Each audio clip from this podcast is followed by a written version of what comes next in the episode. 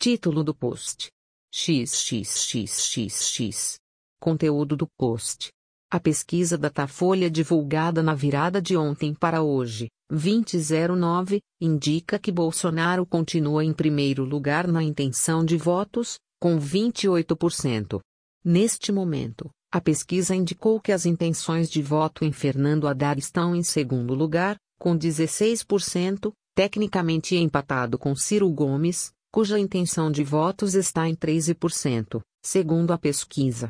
Além desses números gerais, outros dados sugerem que, apesar de Fernando Haddad ter pontuado na pesquisa com intenção de votos que o coloca em segundo lugar, pode ter chegado ao fim ou ao limite a mencionada transferência de votos de eleitores do ex-presidente Lula para Haddad.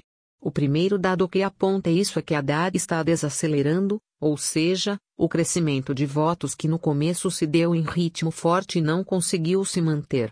O gráfico divulgado pelo Datafolha mostra que num primeiro momento Haddad cresceu 5%, depois 4% e, dessa vez, 3%.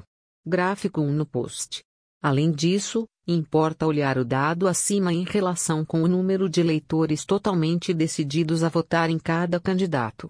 Haddad e Bolsonaro concentram, entre seus percentuais de voto, o maior número de eleitores que se dizem totalmente decididos, cerca de 75% para ambos, e esse o dado que ajuda a traçar o perfil dos votos recebidos pelo candidato petista. Gráfico 2 no post. Esse percentual diz respeito a eleitores que estão afirmando independer dos próximos dias e debates para votar em Bolsonaro e para votar em Haddad menos abertos ao julgamento, faltando ainda oportunidades importantes de debate público, podem também ser aqueles trazidos a Haddad pela militância partidária e pelo capital político de Lula.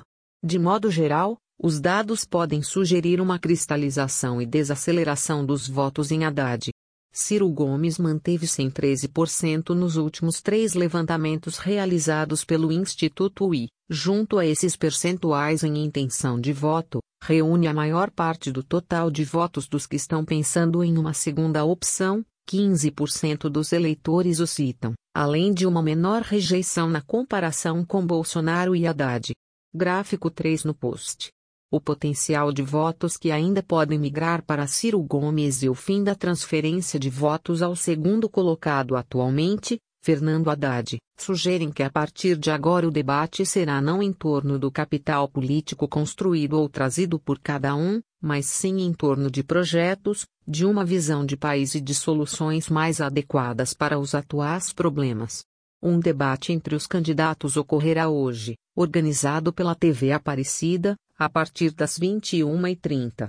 A transmissão ocorrerá pelo canal de televisão da TV Aparecida, por rádio e internet.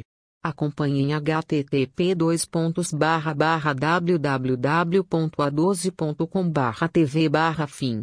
Post publicado em 20 de setembro de 2018, por Bia Silva, no site todosconsiro.com.